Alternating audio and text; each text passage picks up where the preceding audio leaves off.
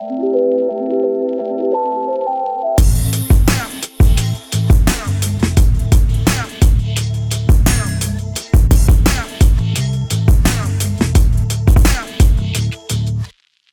ist eine neue Folge OMR Media. Ich bin Pia Frei von Opinory und heute haben wir Martin Hoffmann zu Gast.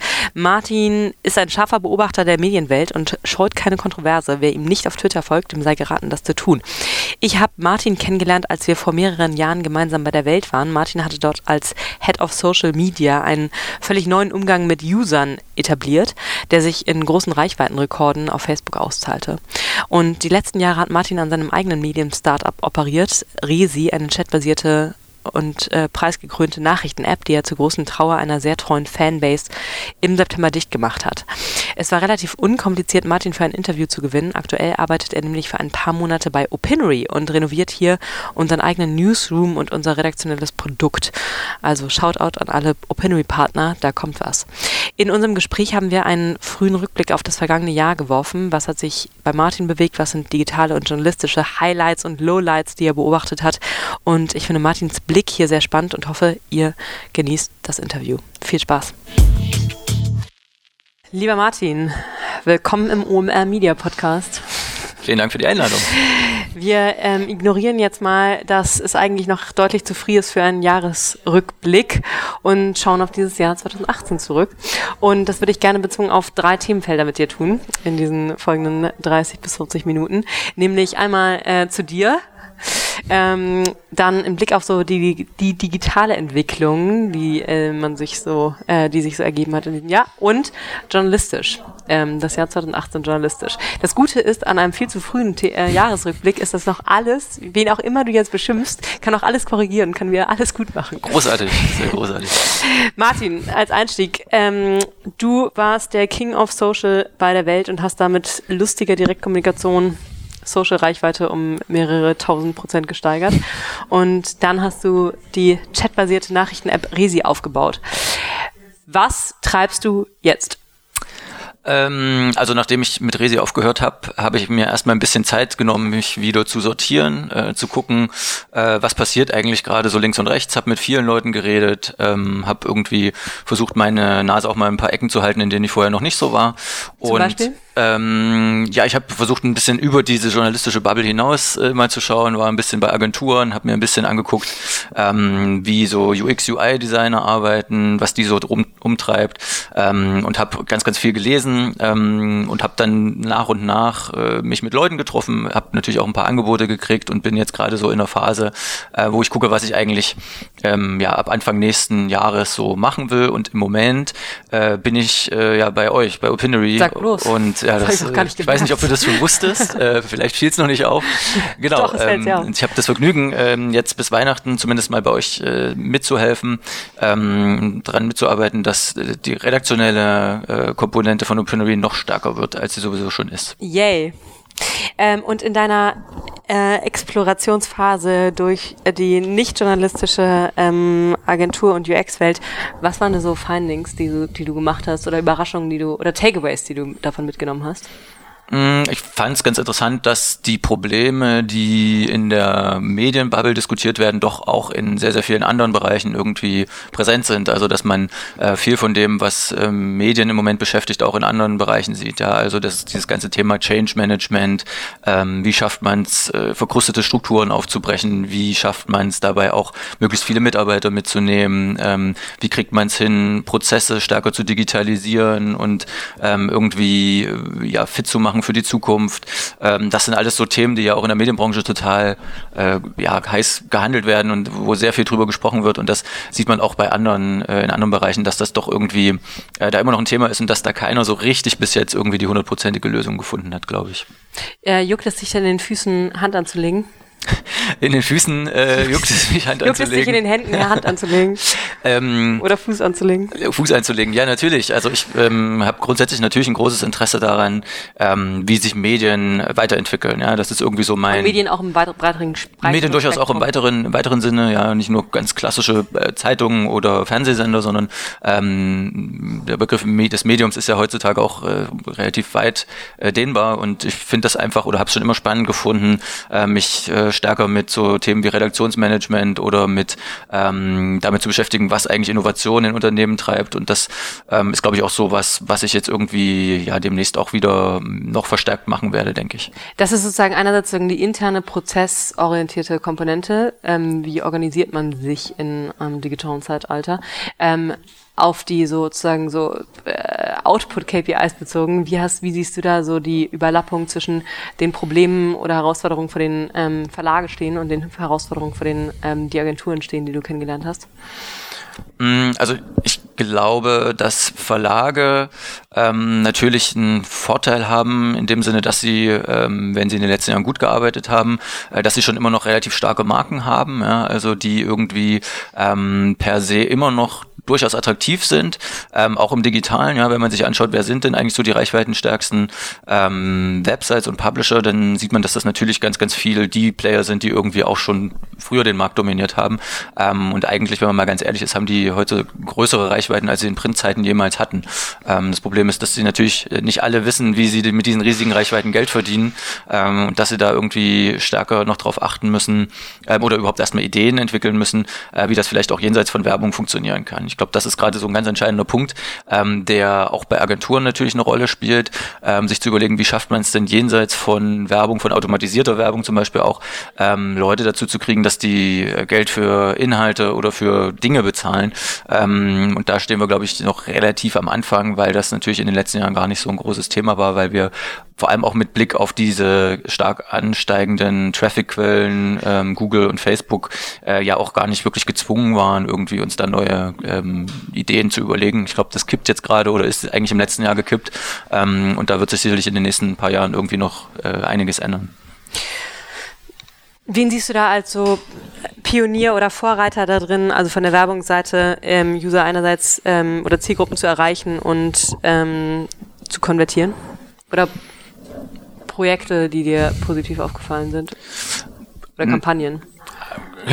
Also ich, ich glaube, es ist, ist schwer, das so generell zu sagen. Ich, ähm, was man, wenn man in die USA guckt, natürlich irgendwie sieht, ist, dass der Trend so ein Stückchen weiter in die Nische geht. Ja, es geht eher darum, ähm, weniger General Interest Angebote zu machen und mehr zu versuchen, ähm, vielleicht zielgruppenspezifischere Angebote zu machen. Ja, das kann ein einzelner Newsletter sein, ähm, irgendwie wie das Gim oder das kann ähm, auch was sein wie Axios, was versucht letztendlich über eine Art von kuratierendem Journalismus Menschen dazu zu kriegen, ähm, sich über Politik zu informieren.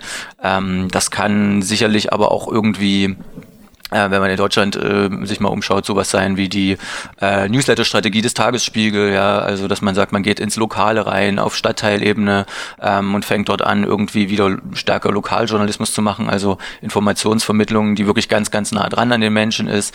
Äh, da liegt sicherlich äh, Potenzial für, äh, ja, oder Business Value, wie man so schön sagt. Ähm, und ich glaube, dass das alles so irgendwie die ersten, die ersten Schritte sind, ähm, die sicherlich noch verfeinert werden müssen, auch äh, mit Daten Daten verfeinert werden müssen. Ich glaube, das ist so ein Riesenthema, ähm, auch in Deutschland gerade und überhaupt innerhalb der EU, wie man es schaffen wird, äh, ja, da mit Google und Facebook in irgendeiner Form mitzuhalten ähm, und trotzdem datenschutzkonform äh, zu arbeiten ähm, und dann den Nutzen, Nutzern eben irgendwie individuellere Angebote zu machen. Ähm, da ist sicherlich noch viel, viel möglich. Ähm, und darin merkt man schon, dass es irgendwie dieses ganze Medienthema äh, oder Inhaltethema immer stärker auch technologiegetrieben wird und ähm, die publizistische Stärke alleine äh, heute eigentlich auch nicht mehr ausreicht. Mm, du springst da in meinen zweiten Themenkanal rein. Ähm, ich hatte noch eine wichtige Frage zu dem ersten, nämlich zu dir und zu, glaube ich, einem ähm, bewegenden Event oder Ereignis von jetzt im äh, von dem vergangenen Jahr, nämlich ähm, hast du ja selber einen Vlog eingeschlagen in Sachen Medieninnovation mit ähm, der chatbasierten Nachrichten-App Resi, äh, mit der du eine dicke, geniale, junge Zielgruppe ähm, engaged und ähm, gehalten hast lange und auf Themen bewegt hast, die vielleicht gar nicht so in der, im, im, von denen man gar nicht ausgeht, dass es diese Zielgruppe interessiert, nämlich einfach harte Nachrichten, die du da geil, genial aufgearbeitet hast. Ähm, das Ganze hast du im September erstmal eingestellt. Ähm, was hättest du rückblickend anders gemacht? Also ich glaube, man kann gar nicht so genau sagen, ähm, dass es jetzt den einen großen Fehler gab, an dem irgendwie alles in die falsche Richtung gelaufen ist. Das ist oft so bei Startups, dass die Leute hinterher fragen, wenn es nicht geklappt hat, ähm, ja, was war denn die eine Sache, die ihr falsch gemacht habt? Ich glaube, dass das ähm, selten so ist, dass man das wirklich auf ein Ding runterbrechen kann. Es ist eher so, dass es eine Reihe von Entscheidungen ähm, ist, ähm, beziehungsweise bei uns eben war, ähm, wo man bei jeder einzelnen Entscheidung wahrscheinlich sagen kann, die ist durchaus vertretbar, ja, die kann man so treffen. Wenn man dann rückblickend guckt, ähm, waren das dann aber vielleicht zu viele kleine falsche Abzweigungen, ähm, so dass es dann eben am Ende irgendwie nicht nicht ganz gereicht hat. Ja, bei uns war das zum Beispiel so, dass wir von Anfang an gesagt haben, ähm, wir setzen eben nicht vorrangig auf äh, eine Reichweitenstrategie, sondern wir haben gesagt, uns ist ganz ganz wichtig, dass wir unsere Nutzer wirklich zu loyalen Nutzern machen. Ja, dass wir sehen, ähm, unsere KPI, auf die wir hinarbeiten, das ist eben nicht äh, irgendwie die die monatlich aktiven Nutzer, sondern das ist für uns in, zuallererst mal die Retention, also wie viel viele Leute ähm, bleiben denn eigentlich noch übrig nach sieben Tagen, nach 30 Tagen, nach drei Monaten, wenn sie sich die App runtergeladen haben. Und das ähm, war im Prinzip immer so unser Nordstern, auf den wir hin optimiert haben und ähm, bei dem wir auch echt richtig gute Zahlen hatten. Ja, wir hatten sehr, sehr loyale Nutzer ähm, und rückblickend kann man aber natürlich sagen, okay, vielleicht, vielleicht hätten wir eher auf das äh, Thema Wachstum setzen müssen. Ja? Vielleicht hätten wir eher sagen müssen, okay, wir haben jetzt eine akzeptable, äh, akzeptable loyale Nutzerschaft ja? ähm, und jetzt versuchen wir mal irgendwie ähm, über äh, Marketingkanäle ähm, da vielleicht noch ein bisschen ähm, mehr Zunder reinzubringen und das Ganze irgendwie auch noch stärker zu skalieren, um eben dann auch vielleicht noch attraktiver für ähm, potenzielle Kunden äh, zu werden, um vielleicht auch attraktiver für externe Investoren zu werden. Ähm, das war sicherlich eine Sache, wo man jetzt strategisch irgendwie rückblickend sagen könnte, okay, hätten wir vielleicht anders machen können. Und was würdest du sagen, habt ihr richtig gemacht in eurem Ziel auf starke Loyalitäts- und Retention-Raten? Wir haben unsere Nutzer einfach ernst genommen und sie nicht verarscht. Also ich glaube, das ist so ein ähm, ganz, ganz zentrales Thema, ähm, dass sich Vertrauen in Medien ähm, tatsächlich, gerade wenn es um eine neue Medienmarke geht, die irgendwie ja vorher noch keiner kannte, die, weil es sie nicht gab, ähm, das muss man sich erst erarbeiten. Und das erarbeitet man sich am ehesten, ähm, indem man ähm, die Nutzer tatsächlich ernst nimmt, indem man sie nicht zuballert mit überflüssigen Push-Notifications, indem man ähm, ihnen nicht äh, Dinge erzählt, die sich dann hinterher als falsch herausstellen, ähm, indem man quasi immer wieder darauf hört, was für Feedback bekommt man da, wie reagieren die auf ähm, vielleicht bestimmte Features, was haben die selber für Ideen, was haben die für Probleme mit der, mit der App. Also immer ganz, ganz nah das Ohr bei den Nutzern zu haben, um dann eben in die Richtung äh, die App weiterzuentwickeln oder das Produkt weiterzuentwickeln, ähm, die am besten für die für die Nutzer ist. Ähm Ganz einfach, also es sagen ja immer alle, wir wollen ja, das, äh, das Ohr total. eng bei unseren Lesern und Usern haben. Ähm, OpenRe ähm, äh, arbeite da aktiv mit, das zu machen, aber trotzdem ist, glaube ich, sozusagen immer noch eine Frage, die sich viele, viele äh, Medienhäuser stellen. Wie denn? Und ähm, da ist OpenRE ein Weg, aber ich meine sozusagen, du hast, wie hast du das gemacht? Wie hast du das gelöst, ähm, sozusagen diese, diesen, die, diese Direktkommunikation zu etablieren und das Feedback tatsächlich zu verarbeiten? Ich, also was ich ganz am Anfang tatsächlich einfach regelmäßig gemacht habe, ist mich äh, an Schulhöfe stellen und mit irgendwelchen Kids reden. Ja, also denen die ersten Ideen zeigen und sagen hier, was sagt ihr dazu? Was haltet ihr davon? Findet ihr das gut? Findet ihr das schlecht? Bist du einfach am Schulhof draufgelaufen oder hast du In der Nähe. Also ich bin nicht draufgegangen, aber so dann davor so ein paar Leute abzuf uh abzufangen oder äh, keine Ahnung an der U-Bahn-Haltestelle. Ja. ja. wenn man mal zehn Minuten auf eine U-Bahn oder S-Bahn wartet, das soll in Berlin ja vorkommen, ähm, dann äh, einfach mal zu jemandem hinzugehen, dem vielleicht einen Prototypen zu zeigen oder eine Idee in Scribble für äh, ein neues Feature ähm, und sich einfach Feedback zu holen. Ähm, mhm. Das war irgendwie was, was von Anfang an sehr, sehr wichtig war. Ähm, wo man dann auch tatsächlich ungefiltertes Feedback von den Leuten kriegt. Ja? Und das ist irgendwie, glaube ich, dann auch so ein bisschen in die DNA unserer Firma irgendwie eingeflossen. Das war uns eigentlich die ganze Zeit über sehr, sehr wichtig. Ähm, und ähm, hat eben letztendlich auch dazu geführt, dass wir, glaube ich, schon ein ziemlich gutes Produkt am Ende hatten, was auch äh, für sich genommen tatsächlich funktioniert hat. Ja. ja und viele Lovers hatte. Also sozusagen die, die es genutzt haben, fanden es ja, fanden es ja, haben ja alle gesagt. Total. Das äh, haben wir jetzt am Ende auch nochmal gesehen, ähm, als wir äh, uns dann entschlossen haben, Resi einzustellen, ähm, dass es einfach wirklich nochmal so ein totaler Candy-Storm kam und die Leute irgendwie gesagt haben, oh Gott, das reißt ein riesiges Loch in mein Leben und ich weiß gar nicht, wie ich jetzt Nachrichten äh, kriegen soll. Ähm, also da hat man schon irgendwie auch nochmal gemerkt, ähm, dass da tatsächlich irgendwie schon so ein, so ein Punkt getroffen war, offenbar bei den Nutzern ähm, und dass da tatsächlich jetzt wieder eine Lücke ist, Niches, die, glaube ich, irgendjemand anders irgendwie erstmal noch füllen muss. Wie viele User hattet ihr? Ähm, wir haben sehr gut äh, sechsstellige Downloads gehabt und hatten dann am Ende so 60.000 Monthly Actives. Ähm, das war irgendwie dafür, dass wir nie einen Cent in Marketing investiert haben, ziemlich gut. Ähm, ich glaube aber, wie gesagt, ähm, wenn wir da noch mehr äh, in Marketing investiert hätten ähm, und dieses, äh, diesen hohen Word-of-Mouth-Faktor, den wir halt hatten, auch vielleicht noch ein bisschen mehr getriggert hätten, äh, dass da durchaus auch noch irgendwie mehr drin gewesen wäre.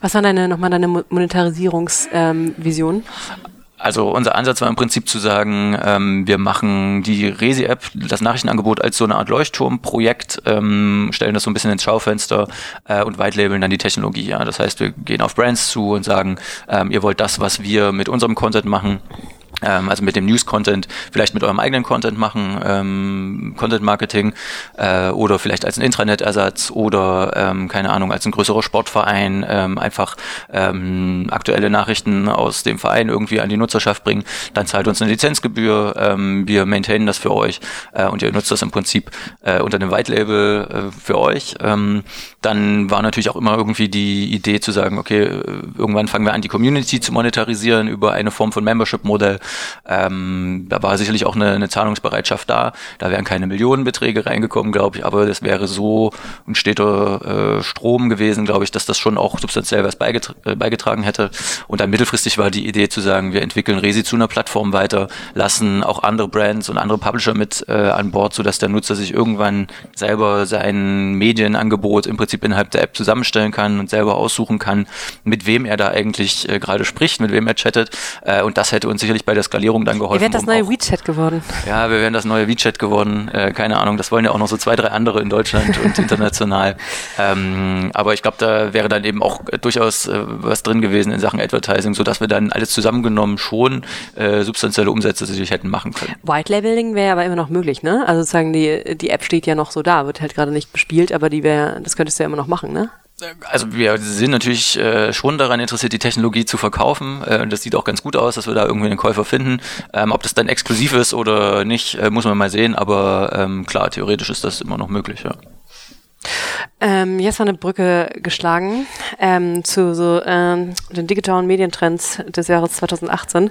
Äh, du hast da im Grunde ja was ähnliches gemacht, was du auch schon bei der Welt gemacht hast, nämlich dich in direkt, Direktdialog mit deinen, äh, mit deiner Community begeben. Also sozusagen gechattet mit denen. Sozusagen, es war ein, es war keine Einbahnstraße, sondern eine Zweibahnstraße und ähm, mit der gleichen Art von Kommunikation hast du ja auch schon bei Welt sehr eine loyale Social Community aufgebaut. Ähm, wie siehst du so dieses Thema von ähm, Direktkommunikation mit Lesern und Zielgruppen? Wie siehst du das so im weiteren Medienumfeld in der Entwicklung? Also ist das etwas, wo in deiner Wahrnehmung ähm, Leute einen Fokus drauf haben und also das Potenzial sehen oder nicht? Was sind Positivbeispiele, abgesehen von Resi, von, von Häusern, die das effizient und gut machen?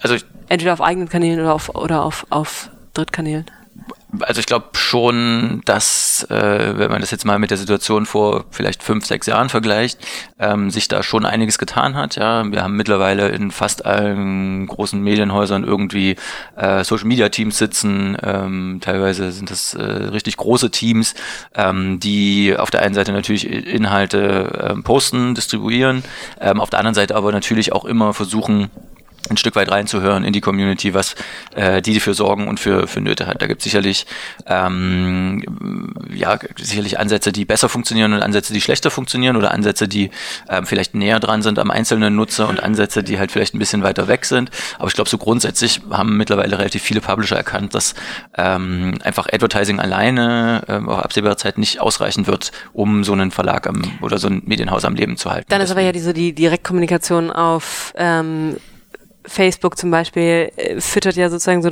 das obere Ende des Funnels, aber hat sich ja auch gezeigt, dass das nicht notwendigerweise in einer ähm, loyaleren Direkt-Audience resultiert, die auf deine Seite kommt und da bereit ist, für dich, für dein Angebot zu zahlen.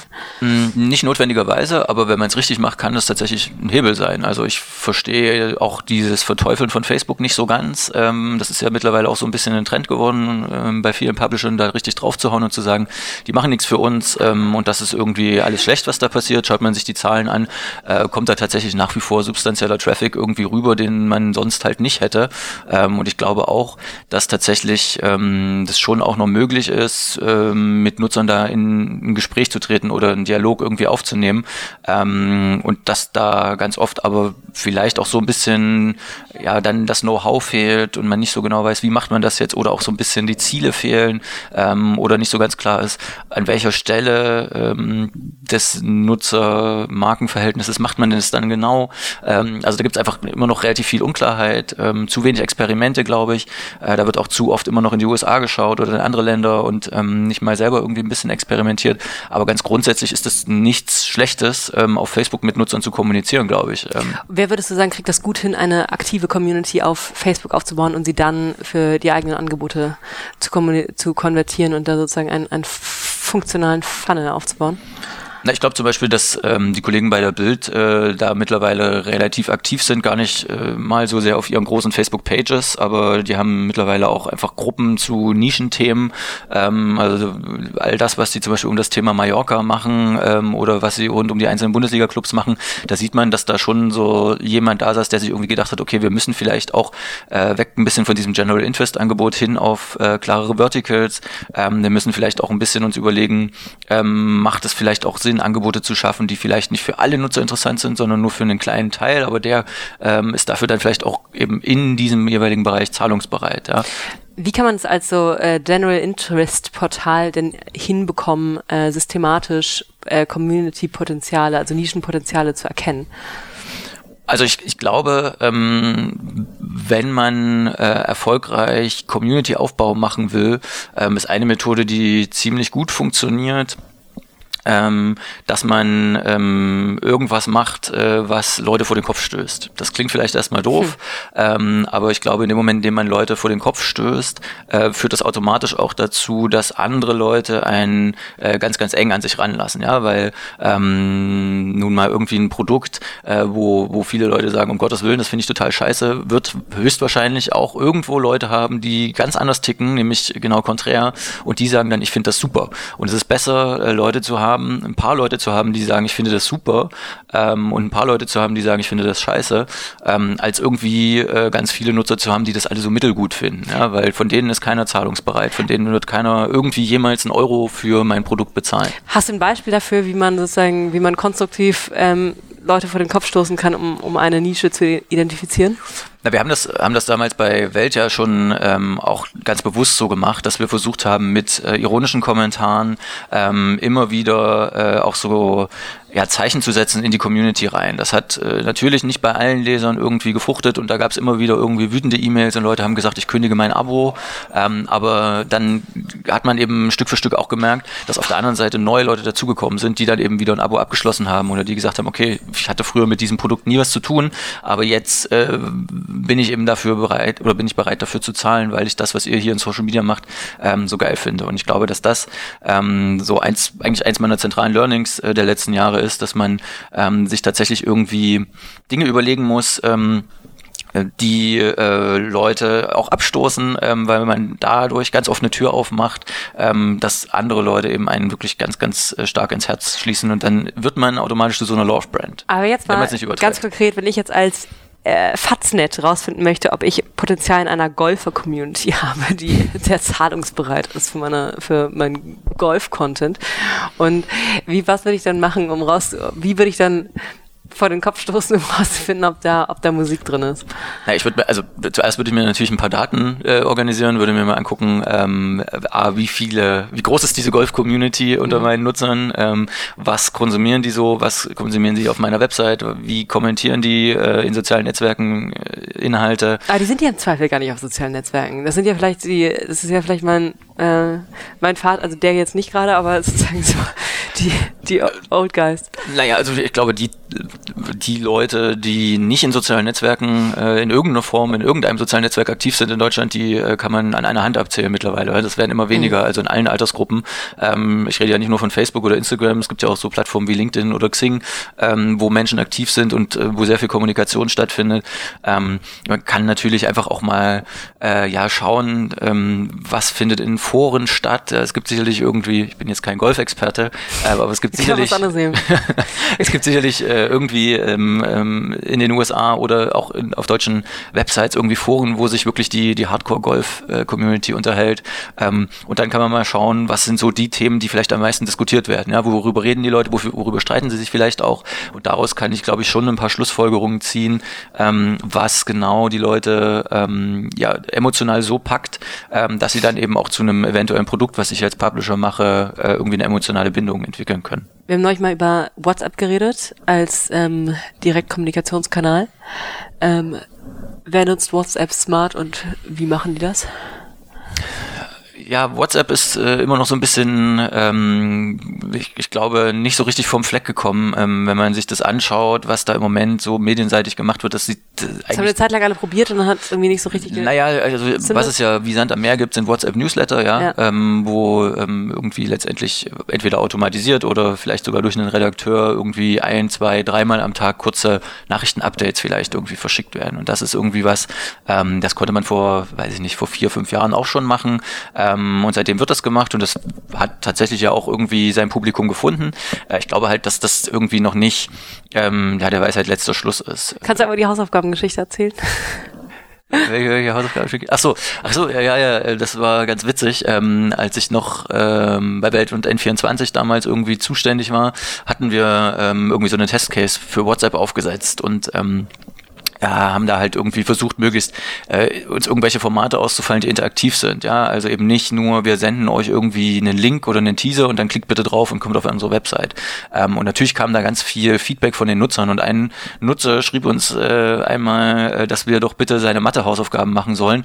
Ähm, und genau das haben wir dann gemacht. Wir haben uns hingesetzt, es war irgendwie äh, sechste Klasse, ähm, konnten wir also gerade so noch handeln irgendwie. Äh, wir haben die Aufgaben gelöst, haben sie abfotografiert und haben äh, dann im Prinzip den, ein Foto an den Nutzer zurückgeschickt und der war natürlich begeistert. Ja, also ich glaube, der erzählt heute noch all seinen Freunden, der wie cool Brand diese, Ambassador geworden. genau, der ist Brand Ambassador, wie cool dieser Nachrichtensender ist ähm, und was das für Supertypen sind, die da irgendwie sitzen und seine Hausaufgaben machen. Habt ihr kam dann daraufhin dann irgendwie sehr viel mehr Hausaufgaben anfragen und ist das sozusagen, äh, würdest du sagen, das Ganze ist ähm, skalierbar oder ist es ein, sozusagen ein lustiger Einzelfall, der sozusagen für so eine persönliche äh, Kommunikation steht? Nee, ich, ich, also ich glaube, Liebe ist nicht skalierbar. Ähm, das ist mhm. so ein so ein Irrglaube. Ja, das ist ein gutes Wort, äh, guter Satz. Ja, danke. Ähm, ich ich glaube, das, das, davon muss man sich so ein bisschen verabschieden. Man kann ähm, Liebe nicht unendlich multiplizieren, sondern Liebe ist was sehr Individuelles und das äh, gilt immer nur für eine bestimmte Anzahl von Leuten und für einen bestimmten, meistens überschaubaren Kreis. Ähm, und man muss sich so ein bisschen entscheiden, ähm, will man eben ähm, ein riesiges reichweitenorientiertes Produkt haben oder will man eben tatsächlich Dinge machen, ähm, die Leute lieben, ähm, die sie wirklich ähm, als extrem loyale Nutzer äh, jeden Tag oder jede Woche oder wie auch immer irgendwie ähm, nutzen.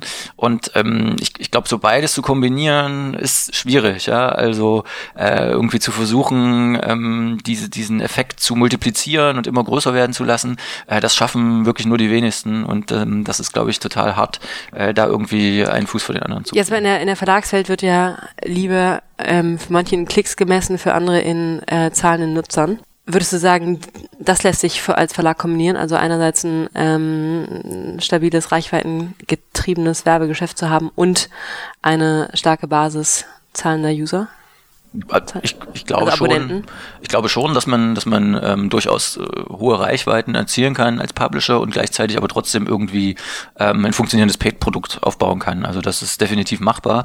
Ähm, was glaube ich nicht geht, ist auf Teufel komm raus auf Reichweite zu optimieren. Ja, also wirklich zu sagen, ähm, wir wir investieren jetzt all unseren, unser Hirnschmalz und all das, was wir haben an äh, irgendwie Tech, ähm, da ausschließlich da rein, dass wir sagen, wir wollen halt wachsen, wachsen, wachsen äh, und gleichzeitig irgendwie noch ein, ein Produkt behalten, äh, was irgendwie äh, geliebt wird. Das ist, glaube ich, sehr, sehr schwierig, diesen Spagat hinzukriegen und ähm, ich glaube, es ist einfacher, sich für eins von beiden zu entscheiden äh, im Moment. Ähm, will jetzt nicht ausschließen, dass es nicht auch irgendwie möglich ist, das zu kombinieren, aber ich kenne ehrlich gesagt niemanden, der das ähm, so richtig äh, hinkriegt, wenn man jetzt mal vielleicht von diesen großen internationalen Medienbrands wie irgendwie der Washington Post oder der New York Times absieht, ähm, die aber auch so ein bisschen andere Voraussetzungen haben, als das vielleicht deutsche Publisher haben. Anderes Thema. Ähm, ein, eine Sache, die Resia, äh, finde ich, sehr gut gemacht hat, waren Pushes. Und ähm, hat sich in deiner Wahrnehmung eher in den im vergangenen Jahr auf dem Thema äh, User mit guten Push-Nachrichten ins Angebot ziehen, was bewegt. Und wer ist da so, wer ist da gut drin, außer dass Resi da drin gut war? Also ich glaube, grundsätzlich gibt es eine höhere Akzeptanz bei Nutzern für Push-Mitteilungen. Ja, ähm, die hat sich in den letzten Jahren entwickelt. Das zeigen auch so die, die Umfragen. Warum? Ähm, ich denke, das liegt daran, dass die äh, Messaging-Apps einfach Leute daran gewöhnt haben, dass da auf dem Smartphone Lockscreen halt immer mal wieder irgendwie was aufploppt. Äh, wenn man irgendwie ein paar Jahre zurückdenkt, dann waren Push-Notifications tatsächlich ausschließlich dafür da, wirklich wichtige Breaking News ähm, zu verbreiten.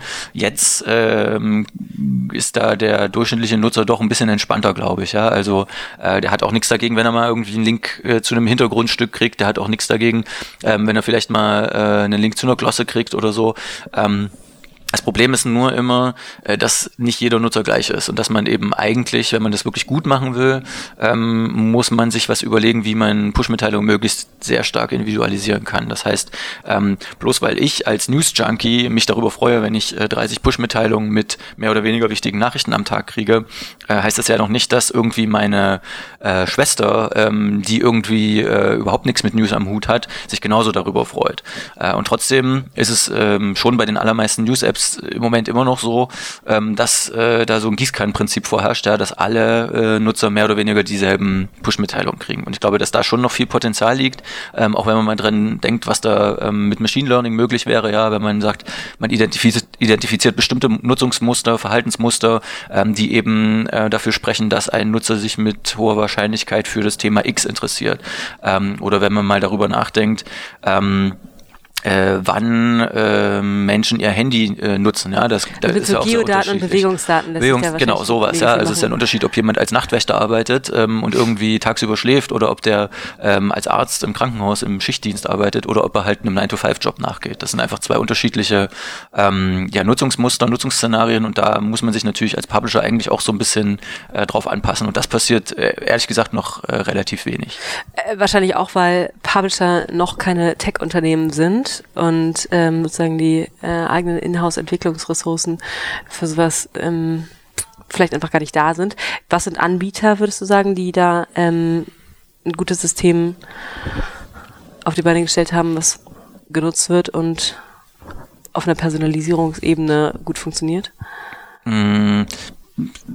Das ist tatsächlich schwierig. Also ich wüsste jetzt tatsächlich kein Publisher oder Medienunternehmen, wo ich jetzt sage, da funktioniert das hundertprozentig gut. Ja, die Best Practice Beispiele, die kommen tatsächlich im Moment eher ähm, aus anderen Bereichen. Also ich Sport-Apps, Sport-Apps, Fantastic, ne? ist immer mein Lieblingsbeispiel. Ja, wo ähm, irgendwie, wenn ich wenn ich joggen war, ähm, äh, fünf Minuten nachdem ich zu Hause durch die Tür rein bin, eine Push-Mitteilung kommt, wo halt drinne steht, äh, lieber Martin, wir wissen, dass du gerade laufen warst. Hier sind fünf Tipps für dein äh, After-Jogging-Workout Workout oder für gesundes Essen, äh, wie du jetzt wieder neue Energie tankst oder sowas, ja, wo im Prinzip Kontext basiert, äh, mit einer persönlichen Ansprache in einem Moment, wo ich auch offen dafür bin, äh, eine Push-Mitteilung kommt. Das ist eigentlich so ähm, ja, eine Art und Weise von, äh, von Notification, wo ich glaube, da können sich ganz viele Publisher noch was äh, davon abschauen.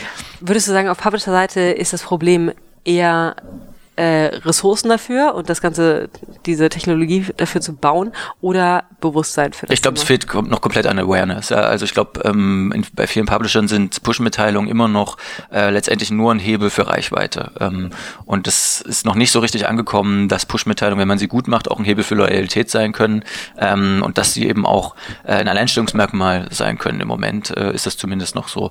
Und ähm, solange halt dann immer nur geguckt wird, wie ist die Öffnungsrate für so eine Push-Mitteilung, Push-Mitteilung, ja, ähm, wird man, glaube ich, auch nicht äh, wirklich dahin kommen, dass man sinnvolle KPIs sich überlegt. Ja. Vielleicht ist ja ein Nutzer auch zufrieden, wenn er eine Push-Mitteilung kriegt und die Nachricht auf dem Lockscreen liest und muss den Artikel gar nicht mehr öffnen. Ja, dann ist das für mich äh, als Publisher ein verlorener Nutzer, weil er nicht in meine App gegangen ist.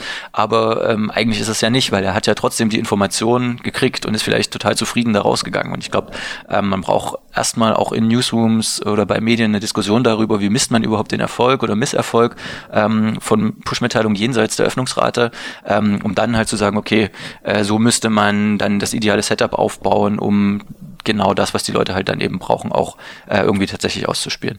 Ich glaube, ein Kern des Problems ist auch, dass ähm, einfach so ähm, Customer Relationship Management in Verlagen einfach extrem unterrepräsentiert ist und schon eine Erwartung, also Akrobat, Journalisten ähm, sind äh, in verschiedenster Hinsicht Gehirnakrobaten, aber das ist eine eigene Expertise, die da, glaube ich, nicht vorherrscht.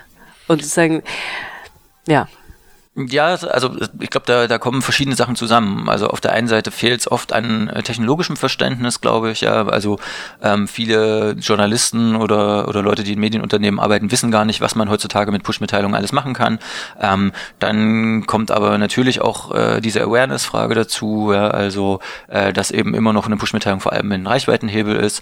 Ähm, und dann äh, glaube ich ja, ist es auch so ein bisschen äh, natürlich eine, eine Ressourcenfrage insgesamt, ja. Also äh, wenn man sich mal anschaut, wie schmal oft die Produktteams in äh, Verlagen noch aufgestellt sind und wie wenig Entwickler da sitzen ähm, und wie schwer sich eigentlich auch äh, Medienhäuser tun, gute Entwickler oder überhaupt gute digitale Leute zu kriegen, tun sich alle ähm, schwer. dann äh, tun sich alle schwer natürlich, aber ich glaube Verlage ähm, tun sich da noch mal einen Tacken schwerer, weil die vielleicht auch nicht mehr ganz so attraktiv sind als Arbeitgeber. Ähm, dann weiß man, glaube ich, auch, äh, oder dann ist relativ logisch, ähm, dass da, ja, wo soll das Wissen herkommen zu dem Thema? Wo soll das, wie soll das überhaupt da in diese Strukturen reinsickern? Ähm, und wie sollen das dann am Ende irgendwie ja, Leute auch offensiv oder so offensiv vertreten, dass es dann eben auf der Roadmap äh, nach oben rutscht? Martin, krass, die Zeit rennt extrem. Ähm, und wir haben in sieben Minuten Team-Check-In. das trifft sich.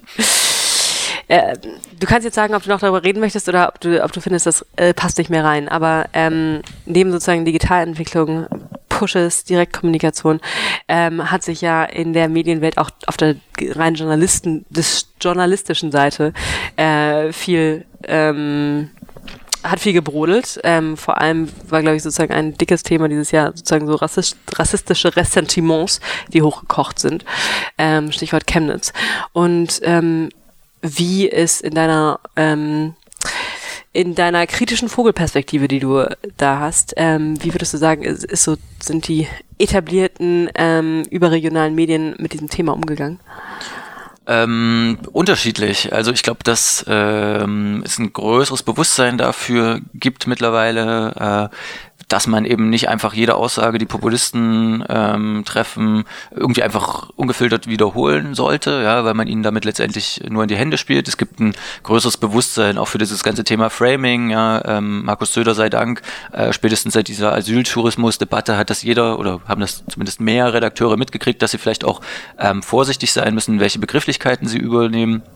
Ähm, grundsätzlich äh, ist es aber schon, glaube ich, so, dass ähm, viele durchaus immer noch äh, ja nicht so richtig hundertprozentig wissen, wie man eigentlich mit dieser angespannten Lage da draußen irgendwie tatsächlich umgehen äh, umgehen sollte. Und ich glaube, dass das ein Problem ist, weil diese Unsicherheit natürlich gnadenlos ausgenutzt wird äh, von Leuten, ähm, die da einfach skrupellos sind und die versuchen irgendwie den Debattenrahmen immer weiter ähm, ins Rechte und Rechtsextreme zu verlagern. Und da müssen Journalisten, glaube ich, ähm, sich auch noch stärker mit, ähm, mit ihrem Beruf beschäftigen. Ja, die müssen noch stärker irgendwie äh, sich selbst hinterfragen, noch stärker gucken, auch was passiert zum Beispiel in anderen Ländern. Ja, wie gehen die USA, die Medien in den USA mit Donald Trump um?